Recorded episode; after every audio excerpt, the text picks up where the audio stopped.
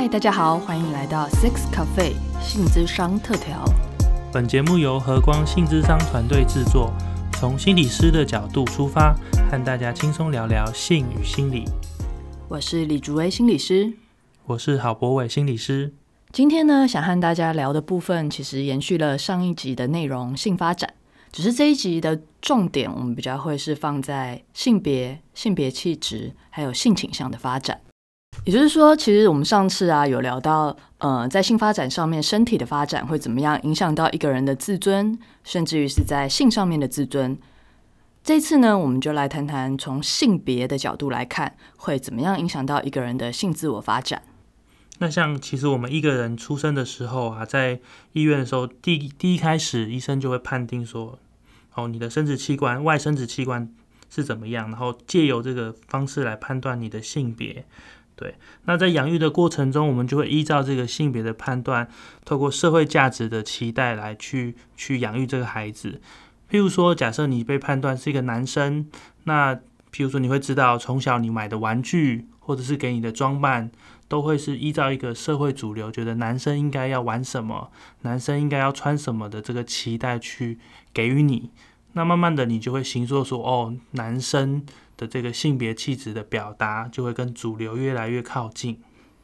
嗯，说到这里，我还蛮好奇，哎，波哎，你小时候什么样子啊？我小时候哦，其实我小时候，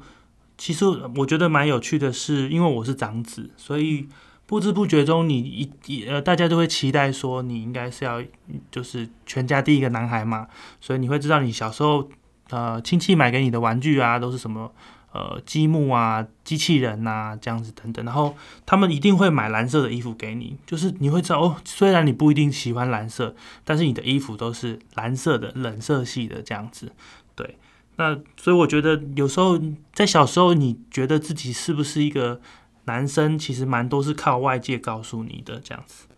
那你呢？你自己跟我呃不一样，你是生理女性，那你自己的成长过程有感觉到我刚刚上述讲的这些吗？嗯，我觉得小时候印象比较深刻的是，大人会很希望你穿裙子，也不是希望，就是你的服装之中会包含了裙子这个选项。但是呢，我就是死都不喜欢穿裙子。那那个时候其实没有想到。呃，什么？我像男生，所以我要穿裤子，或是我像女生，我要穿裙子。就是单纯，我小时候是一个皮到炸掉的女孩子这样子。然后就是，结果都是跟男生玩在一起。然后就是，呃，我也是玩什么无敌铁金刚啊，机器人，对对。然后我们是会玩玩具枪的啊什么的这样子。然后比较常跟男孩子混在一起。那穿裙子基本上非常不适合爬上爬下，或者是追着男孩子打。这种活动就不适合进行了，这样子。所以其实像这个部分的话，嗯，的确，我小时候会蛮羡慕男生的，因为我觉得男生不用被要求。尤其是我记得，哦，我小时候最常听到的一句纠正的话叫做：“呃，你要有个女生的样子，好不好？做有做相，要像个女生的样子。”这个其实我那时候听了就觉得好烦，好痛苦。其实像我小时候也会很常，因为我其实是一个蛮爱哭的人，真的到现在还是。可是小时候你就一定会常常听到人家跟你说，男生有什么好哭的，要勇敢，哭什么哭这样子。所以我也会觉得说，不管是男性女性，其实都受到这个社会刻板印象，然后希望你可以做一个像男生的样子，或者是像女生的样子。嗯，我觉得对关于这个性别刻板印象，其实真的蛮可怕的，真的是呃，一直到。成年就算了，但真的是从一个孩子还非常非常小的时候就已经开始影响了。所以在这样的情况下，又有一群人就会特别辛苦，那就是我们说的跨性别者。什么是跨性别者呢？就是他的生理的性别跟他自己心理认同的性别完不完全一致的人。所以啊，他在成长过程中，他对自己。的这个呃性别的看法，可能就会跟社会期待的不一样，那他就会很辛苦。譬如说，假设一个心理认同是女性，可是他外在生理性别是男性的人，他可能其实一直很期待可以打扮成像一个女生，可是。呃，其实他的外观外表是大家认为他应该要像个男生，那就会造成一些很心理的冲突，这样。所以其实这些人在这个社会的刻板性别刻板印象下，他们他活的状况就会蛮辛苦。所以有时候他们就必须要伪装自己，把自己这个呃真实的一面藏起来。嗯，OK。那面对这些外在眼光的不友善哦，其实是很不容易的一件事情了。那回到自己身上的话，我觉得大家也可以来想想看自己的状态。那呃，如果说性别气质其实和周围的环境、大人、师长对自己的期待有落差的时候，那可能会遇到一些不管是教养啊，或者指责啊等等，那都是蛮辛苦的一个阶段。大家可以花点时间静下来想想看，哎，自己在小时候曾经收到一些类似像我和博伟刚刚举例的例子吗？那你觉得那时候父母对于你身为一个男孩或是女孩的期待到底是什么呢？那嗯，到了青春期的阶段的时候，你是怎么决定自己要长成什么样子？就是头发要多长，要多短？那假日的时候要怎么打扮自己？那一般跟人际互动的时候，想要怎么呈现自己？那其实，在整个自我认同的阶段中，这个所谓的找自己，或者是成为自己。在性别气质的展现上，其实都是性发展中非常重要的一环。哎，波伟，你要不要来举个例子？举个例哦，好，那就我们就讲一下那个剧剧中的 Eric 好了。Eric 是这个《性爱自修室》里面的一个配角，这样子。然后大家可以很清楚知道，他在第一集的时候就出轨，他是一个黑人的男同志。所以他其实是一个很公开自己性取向，然后他自己外观表达上也是偏偏中性，他喜欢穿很很花枝招展，或是说颜色很多的衣服，展现出可能比较阴柔的那一面。一开始他其实是很欣赏自己这样子的，对，所以你也可以说他在在呃探索着怎么样表达自己是最最适合的。可是随着他在学校里面的经历，大家可能会其实。特别瞧不起或者是歧视这样子性别特质比较呃少数的人，那也加上他的家庭其实也有一些保守的，比如说爸妈对于一个男生怎么穿得像女生有一些价值观判断，所以其实呢又有一阵子这个 Eric 他开始去呃学习或者是说调整，让自己。看起来更像一个所谓的阳刚的男生，所以他为了要融入这个主流价值，其实他就要追寻这个主流价值认可的男性男子气概，所以他开始去呃调整自己的装扮跟自己的喜好，所以他你会看到剧中他开始把声音也调很低，然后他穿的很素，不穿任何呃呃彩很很多颜色的衣服，然后他甚至跟他的好朋友也决裂。对，那你可以说他就是在环境中，其实是尝试着探索，到底我可以怎么样展现我自己，到底我可以做一个什么样的人，等等这样子。嗯，对。其实我一直对这边觉得还蛮有趣的，因为呃，我是一个生理女性嘛，然后对于男性在发展，嗯，在成长过程中在发展那个男子气概这件事情，我觉得是一个。很有趣的事情，就你会看到男生啊，就是刻意要展现出自己很勇猛，嗯，很有力量，是对。然后到了，就印象蛮深刻，可能就到了国中七八年级时，你就可以感觉到男生他们跟女生的互动，然后还有他们彼此之间的讲话的方式，然后肢体的碰触的方式，都突然有一个很大的转变。然后到更大到大学之后，就可以感。明显的感觉到那个男生和女生的那个不一样，在这之前就觉得其实都是都是人，嗯，对。然后除了身体上面的器官不一样的话，你不会感觉到在一般的人际互动上会需要有这么大的不一样。那这里面就会慢慢观察到那个男人之间的情谊跟男人之间的那个男子气概，我觉得很有趣。嗯，对，而且你真的像我是一个生理男，然后我在求学过程中，你我就很常会感受到说，哎，怎么样是大家期待做一个男人的样子？怎么样是？譬如说，呃，你会知道，像我高中的时候，我们要去做那个西装裤，就是那个制服裤，你一定要做贴身的，然后你一定要做的就是很帅，然后。接下来呢，你就要学大家同学们怎么站，怎么，比如说插口袋啊，或是你会开始，譬如说，呃，你会开始知道男生之间不太会讲情绪，然后你们有谁哭，你就会觉得他很弱，怎么骂他，然后你都要追求自己是最强最猛，然后不会好像不会受伤的那个样子。那你会看到大家同才们都是往那个方向走，你也会开始觉得我是不是应该也要像那个样子？于是慢慢的你就会呃。环境鼓励，然后你自己也期许，你就会慢慢的发现，哎，其实从那个时候开始，男生跟女生的样貌，就是外外在展现出来的行为，或者是情感表达，或者是呃外表的装扮，都越来越不一样，这样子。嗯，所以听起来这不见得是你身为一个男生天生就想要这么做，嗯，而是你可以感觉到，不管是同才或者是整个社会，都会给你这样子的压力。嗯。嗯，对，那像这个剧中的 Eric 也是这样子，他也是因为外在环境、家庭环境压力，他开始去装扮呃伪装自己。那像我们在看到这个 Eric 的样子，其实跟我自己的呃成长过程也蛮呼应的，就是呃，我觉得 Eric 在做的一件事，就是他想要尝试去融入，英文就叫 fitting in 这样子。那 fitting in 当然就是希望说，我可以不要是跟大家不一样的，所以我把自己觉得跟大家不一样的地方藏起来，试图去融入大家。那当然这样子，其实你必须要把一个真实的自己就是伪装起来，这样你才可以融入，好像跟大家一般。但是其实这时候常常你会觉得有一种格格不入的感觉，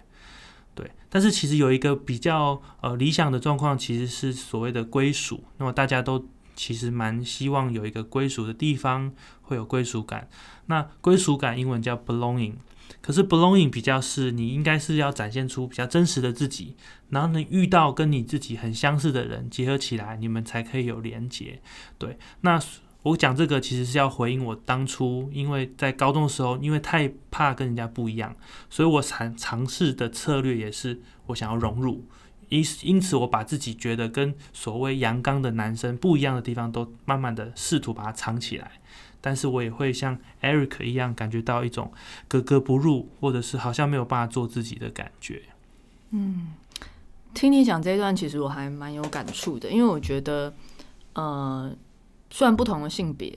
然后但是好像也会有一些可以呼应到的经验。哦，是哦，那你的经验是？嗯，因为其实对于女性应该怎么展现自己，也有一个我觉得不像男性有这么严苛的标准。嗯，因为对于女性的呈现的样貌，其实是有比较大的弹性。嗯，至少对于不符合最标准完美女生的样子的形象，呃，大家也不会。太严重，意思是说，如果一个男生穿女女装在路上走所引起的侧目，跟一个女生穿男装在路上走所引起的侧目那种程度，我觉得那个压力是蛮不一样的，是蛮不一样。如果男生穿女装是真的非常明显，对对对，然后会蛮大的压力，不管是家庭啊，或是社会的眼光，路人可能都会想要制止你这样子。对对对，但是在找自己到底适合什么样子。就是刚刚博伟讲到说真正的自己，那我觉得其实，在青春期，甚至于到了长大，甚至有说，嗯，因为我觉得性发展它其实不是单纯用年龄来区分，而比较是用每个人的生命经验来区分。那以到底真正的自己是什么这件事情，我觉得可能到现在我都还在找，我还是没有办法百分之百说，呃，我要怎么呈现自己叫做完全最真实的自己。哦，所以朱威的意思是说，其实你也持续在发展跟探索着。嗯，因为我在想你刚刚在描述的过程中，我觉得好像在不同的阶段中也会有一个呃模仿的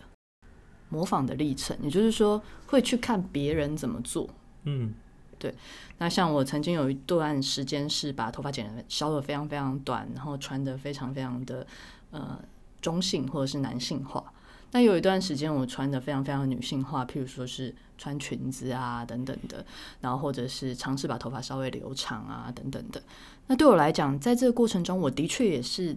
在模仿别人会怎么做。嗯嗯，然后在这个过程中，我在体验跟感觉，我到底是什么样子的人，我到底是什么，呃，这样子表现我自己，到底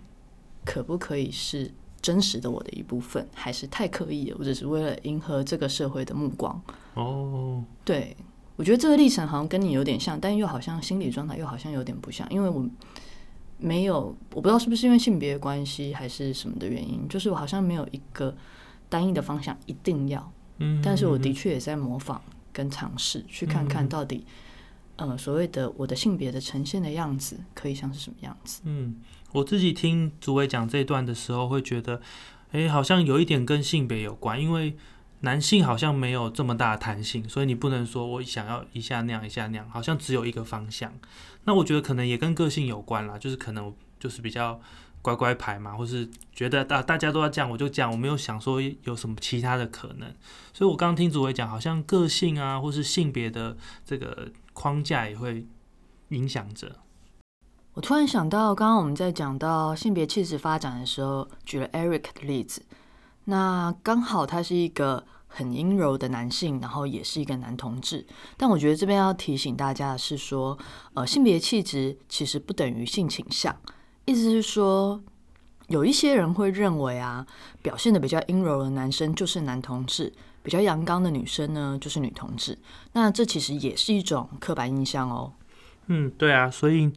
不管你是喜欢的对象是同性或异性，跟你所呈现出来的性别气质其实不见得是相关的。像我们举这个《性爱自修室》里面的例子，这个主角 Altis，大家可能从这个剧情中你会发现，诶，他其实的性别气质也算是中性。那他喜欢的兴趣不见得跟主流的男性一样，而且他身边又有同志好友，所以常常跟同男同志一起出去啊，甚至装扮也会跟男同志一起想学习这种呃比较阴柔的装扮。但是你会知道，在剧情中从头到尾，他其实都是维持着异性恋的这个性倾向，就是他一直喜欢的是异性。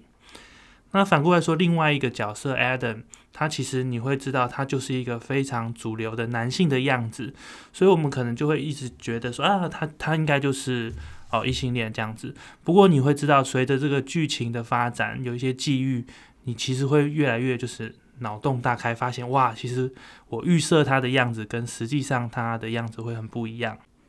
嗯，我觉得到这边的话，其实可以带到一个性别的理论啦。不论是性别气质或者是性倾向，现在会认为是说它其实都是在一条连续的光谱上面。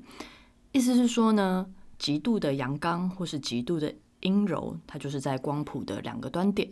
那每一个人的性别气质其实都可以在这一条光谱上的每某一个点上。那就像我们刚刚讲的历程中，可能会随着你在不同的年纪啊、不同的发展状态，甚至于是跟不同人的互动的时候，你的性别气质都是可以自由的挪动位置。那性倾向的部分呢，其实也是这样子的。我们大部分的人从刚出生到进入到感情经验之前呢，大部分的人从不管是自己或者是周遭的人，都会假设是异性恋。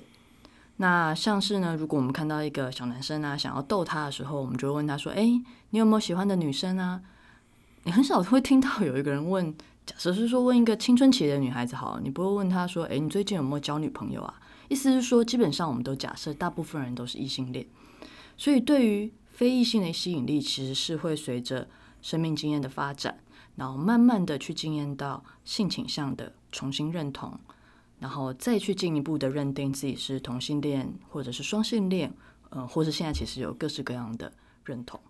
诶，所以像是刚刚我们分享的，其实这些历程不一定只有在青春期的时候会发生。这样，随着你对自己的认识更多，或者是你对世界有更多的了解，或是包括各种生命的机遇，说不定在中年或是老年的时候，你也可能对于自己的性倾向有一些变动或调整。嗯，那其实研究显示啊。特别是女性特别容易有这种呃性倾向流动的状态发生。那由于我自己的工作对象主要是成人为主，那我自己也做过中年女同志的相关研究，会发现其实，在成年之后才发现，呃，自己性倾向可能有流动的空间的时候，这个认认同的历程和呃青春期的时候发现，其实是非常不一样的故事和心情。那他所需要面临的挑战，或者是拥有的资源其实也都不太一样。好啦，这个主题哦，如果我们要再这样聊下去，其实要讲三集都讲不完了。不如我们就停在这里好了。那如果大家其实还有一些好奇啊，那其实都可以发问，那我们会尽量回答。那或者是呢，我们下面会给一些参考资料，大家有兴趣的话可以去参考这些更多的资料去做阅读。那今天就到这边了，大家拜拜，拜拜。